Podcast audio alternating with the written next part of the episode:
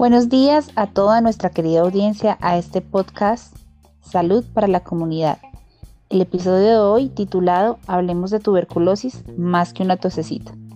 Hoy como siempre mis compañeros Marcela y Ricardo. Estaremos hablándoles acerca de esta enfermedad que es uno de los objetivos del milenio sobre temas de salud. Somos estudiantes de medicina de la Universidad Pedagógica y Tecnológica de Colombia y todas las referencias que escucharemos las encontrarán en las notas del episodio. Bueno, Juli, muchísimas gracias por tu amable introducción. Inicialmente, pues yo traía algunos datos eh, que se encuentran en la página oficial de la Organización Mundial de la Salud. Entre estos, pues se presenta que para el 2019 hubo un total y quiero que pongan mucho cuidado esta cifra, 1.4 millones de personas que murieron por tuberculosis, entre ellas 208 mil personas con VIH. Desde este momento pues ya nos hacemos una idea de la importancia que tiene esta enfermedad. En todo el mundo la tuberculosis es una de las 10 principales causas de muerte y la principal causa por único agente infeccioso, es decir, está por encima del VIH-Sida, que uno pensaría que es al revés, pero fíjense en este dato que nos brinda la Organización Mundial de la Salud.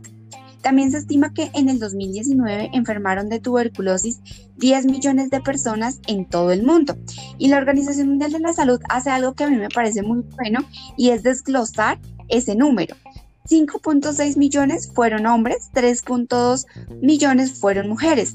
Pero el dato que me parece más impactante es que 1.2 millones de niños enfermaron por tuberculosis en el 2019. Y esto también es un llamado de atención a los proveedores de salud que suelen pasar por alto muchas veces la tuberculosis infantil y adolescente, porque muchas veces sí es cierto, es difícil de diagnosticar y tratar. Sin embargo, pues es un llamado de atención a que debemos eh, pues tener más recursos para poder diagnosticar y tratar este tipo de enfermedad. Eh, también hay que tener en cuenta que la tuberculosis está presente en todos los países y se puede dar a cualquier edad hay que tener en cuenta que pues esta es una enfermedad que es curable y sobre todo, que me parece muy importante, es prevenible. Tenemos la vacuna para la tuberculosis. Hay que estar muy pendiente de que nuestros niños efectivamente pues tengan la vacuna porque es una herramienta muy importante para la prevención de la enfermedad. También la Organización Mundial de la Salud nos habla que en el 2019 los 30 países con una carga elevada de, tuberculosis, de tuberculosis representaron el 87%, miremos esta cifra, de los nuevos casos de la enfermedad. Ocho países fueron los que más llamaron la atención porque ocuparon los dos tercios de este 87%. La lista la encabeza India, también encontramos Indonesia, China, a Filipinas, Pakistán, Nigeria, Bangladesh y Sudáfrica. Vaya, esas cifras son impactantes. Buenos datos, Marce. Pero no nos vayamos tan lejos. Hay que explicarle a nuestra audiencia qué es la tuberculosis. Pues bien, bueno, la tuberculosis o TBC por sus siglas es una enfermedad bacteriana. Es infectocontagiosa y es causada por la bacteria Mycobacterium tuberculosis. Y esta afecta principalmente a los pulmones. Juli, ¿por qué desde tu rol como bacterióloga no nos cuentas un poco más acerca de esta bacteria Mycobacterium tuberculosis? Claro que sí. Marce y Ricardo, esta bacteria es un microorganismo con forma basilar o de bastón, también conocido como bacilo de Koch en honor al Dr. Robert Koch, quien lo descubrió en 1882. También se le conoce como BAR, bacilo ácido alcohol resistente por su propiedad de resistir al ácido y al alcohol por medio de los lípidos de su pared. Es muy resistente a las condiciones de frío, congelación y desecación. Por el contrario, es muy sensible a las condiciones de calor, luz solar y luz ultravioleta. Su multiplicación es muy lenta, se divide cada 16 a 20 horas y ante circunstancias adversas puede entrar en un estado de latencia y retrasar su multiplicación desde algunos días hasta varios años. También es capaz de multiplicarse extracelularmente y de resistir la fagocitosis de los macrófagos. Generalmente produce necrosis caseosa en los tejidos infectados. El reservorio natural para esta bacteria es el humano, tanto el sano infectado como el enfermo. Además, se ha evidenciado que en algunos mamíferos también hacen parte del reservorio de este microorganismo. Gracias por esa explicación, Juli. Y retomando lo que acabas de decir sobre el reservorio, yo quiero hablarles acerca de las fuentes de infección para el hombre. Esta se da por medio de las secreciones pulmonares, por gotas de aerosol o esputo de los individuos enfermos al toser y liberar las famosas partículas de Wells cargadas de bacilos. Y aprovecho para darles un dato curioso. Los bacilos son viables en el ambiente hasta 8 horas o más, sobre todo en lugares que sean secos y con poca ventilación. En nuestro contexto, otra causa de contagio es la leche del ganado vacuno enfermo, en especial de la vía digestiva. Sin embargo, gracias a la pasteurización de la leche, esta fuente de infección es cada día menos común. Ricardo, ya que nos estás hablando de todos estos temas, ¿sabes qué tema me parecería muy importante tratar? El periodo de incubación. Me parece fundamental tratarlo en este punto. Claro que sí, Marce. Bueno, en general se dice que transcurren alrededor de 4 a 12 semanas, desde el momento de la infección hasta que aparecen los primeros síntomas. Sin embargo, en algunos casos pueden transcurrir años, hasta que se evidencien síntomas respiratorios o extrapulmonares, como en la piel, sistema genitourinario, huesos y sistema nervioso central. Bueno, Marce y Ricardo, en cuanto a transmisibilidad, esta se da durante todo el tiempo que se eliminan bacilos vivos en pacientes que están sin tratamiento o con tratamientos no adecuados. Por ejemplo, una persona con tuberculosis pulmonar que tenga una baciloscopia positiva pero que tenga tratamiento ya no es contagiosa después de 15 días si el tratamiento es el adecuado. De ahí la importancia de dar un tratamiento oportuno y bien hecho. Stop, stop. La audiencia se estará preguntando qué es eso de la baciloscopia. Bueno, ahora que lo hablemos en diagnóstico, ampliamos, ¿les parece? Bueno, está bien, dejémoslo en el tintero por ahora. Eh, bueno, audiencia, también es muy importante que sepamos que todos los seres humanos somos susceptibles a la infección tuberculosa. Pues obviamente no, esto no, no tiene ningún tipo de discriminación.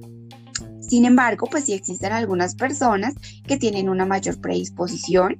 Eh, por ejemplo, una persona que tenga una inmunosupresión en caso del VIH, los diabéticos que ahora son tan comunes en nuestro medio, pacientes tratados crónicamente con corticosteroides, la malnutrición o eh, pacientes que fuman. Mucho cuidado con los pacientes fumadores crónicos, pueden ser muy, muy susceptibles a estas enfermedades también.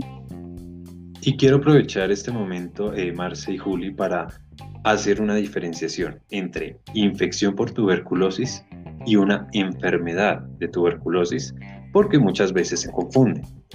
Entonces, la infección significa que la bacteria ingresado en el organismo, pero no se presentan síntomas y no hay transmisión entre las personas. Ya cuando hablamos de enfermedad por tuberculosis, la infección se ha activado. La persona presenta síntomas y si no se trata puede llegar a ser mortal. Y tocaba este tema por lo que acabas de mencionar, Marce, ya que la inmunosupresión causada por el VIH, por ejemplo, es un factor de riesgo que hace que la infección por tuberculosis se active más frecuentemente y progrese enfermedad por tuberculosis, se sabe que alrededor de un 10% de todos los infectados con tuberculosis desarrollarán la enfermedad en algún momento de su vida. Bueno, bueno, pero yo escucho mucho sobre síntomas, que los síntomas esto y los síntomas aquello, pero digámosle a nuestra audiencia cuáles son esos síntomas. Claro que sí, pues los síntomas más comunes de la tuberculosis pulmonar activa son la tos productiva de más de 15 días. Eso ya es un signo de alarma que debemos tener en cuenta. Ahora, si esta tos se acompaña de vez en cuando con sangre, otro signo de alarma, eso ya hay que estar muy pendientes. También podemos tener dolores torácicos, debilidad, pérdida de peso, fiebre y sudores nocturnos. Todo esto constituye pues el cuadro clínico de los pacientes tuberculosis. Y bueno, Julio, pienso que ya es momento de hablar del diagnóstico de esta enfermedad. Claro que sí, Ricardo. Ricardo y Marcela, la OMS recuerda o recomienda el uso de pruebas rápidas de diagnóstico molecular como prueba de diagnóstico inicial de todas las personas con signos y síntomas de tuberculosis, ya que tienen alta precisión diagnóstica y pues conducirían a mejoras importantes en la detección precoz de la enfermedad. Sin embargo, estas no son pruebas que están disponibles en todos los centros de atención primaria, así que el examen diagnóstico será la vaciloscopia. Pero, ¿en qué consiste? Cuéntanos más acerca de la vaciloscopia porque pues nuestra audiencia se debe estar preguntando si es una prueba tan frecuente y tan importante de qué se trata. Claro que sí. ¿En qué consiste esta prueba? Básicamente el paciente que presenta los síntomas se le va a ordenar una vaciloscopia seriada. Este examen es eh, durante tres días. El paciente va a llevar en un frasco una muestra de esa secreción que tiene cuando tose. Generalmente este moco se va a ver de color verdoso y esta muestra se va a procesar en un portaobjetos donde luego se va a colorear con reactivos específicos y luego eh, se observará al microscopio buscando el bacilo que se verá de un color rojo. De acuerdo a la cantidad de bacilos que se observen, será un reporte de laboratorio para iniciar con el tratamiento.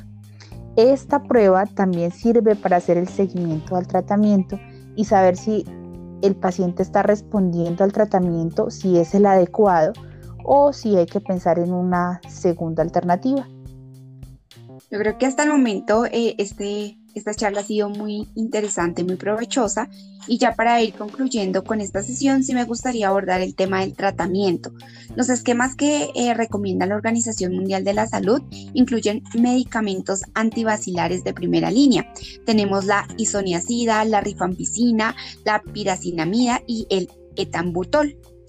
Eh, sin embargo, pues debido a que Mycobacterium tuberculosis presenta mutaciones genéticas, em, lo que hace que en una misma población existan diferentes cepas que son resistentes a los diferentes medicamentos antivacilares que les mencionaba, es necesario que el tratamiento sea combinado y prolongado.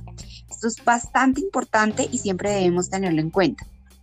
Y recuerden, la tuberculosis es una enfermedad infecciosa que es prevenible y tratable Dicho esto, sigue siendo uno de los principales factores que contribuyen a la morbilidad y mortalidad en países en desarrollo, donde todavía estamos luchando por brindar un acceso adecuado a la atención. Otros desafíos incluyen la falta de conciencia, el retraso en el diagnóstico, la escasa accesibilidad a los medicamentos y la vacunación, así como la adherencia a los medicamentos. Además, la campaña de vacunación en los países en desarrollo ha desempeñado un papel más importante en la disminución de la prevalencia de esta infección. El efecto preventivo de la vacuna BCG se considera una herramienta muy importante en la lucha contra la tuberculosis. Esta vacuna está dentro de nuestro esquema de vacunación y se coloca a todos los recién nacidos. Y debemos mantener nuestro enfoque en la vacunación infantil, especialmente en los países en desarrollo. Y ya para el cierre, tres datos importantes. A nivel mundial, la incidencia de la tuberculosis está disminuyendo en aproximadamente el 2% anual. Entre los años 2015 y 2019, la reducción acumulada fue del 9%. Esto supone menos de la mitad del camino para lograr el objetivo intermedio de la estrategia fin a la tuberculosis, que consiste en alcanzar una reducción del 20% entre estos años. 2. Se estima que entre los años 2000 y 2019 se salvaron 60 millones de vidas gracias al diagnóstico y el tratamiento de la tuberculosis. Y tercero, acabar con la epidemia de tuberculosis para 2030 es una de las metas de los Objetivos de Desarrollo Sostenible relacionadas con la salud. El Día de la TBC se celebra cada 24 de marzo en honor al nacimiento de Robert Koch. Bueno, agradecemos a toda nuestra audiencia y esperamos encontrarnos en un próximo episodio de Podcast sobre Salud. Y claro, recordarles que todas las referencias que escuchamos las encontrarán en las notas del episodio. Gracias y hasta la próxima. Gracias y hasta la próxima.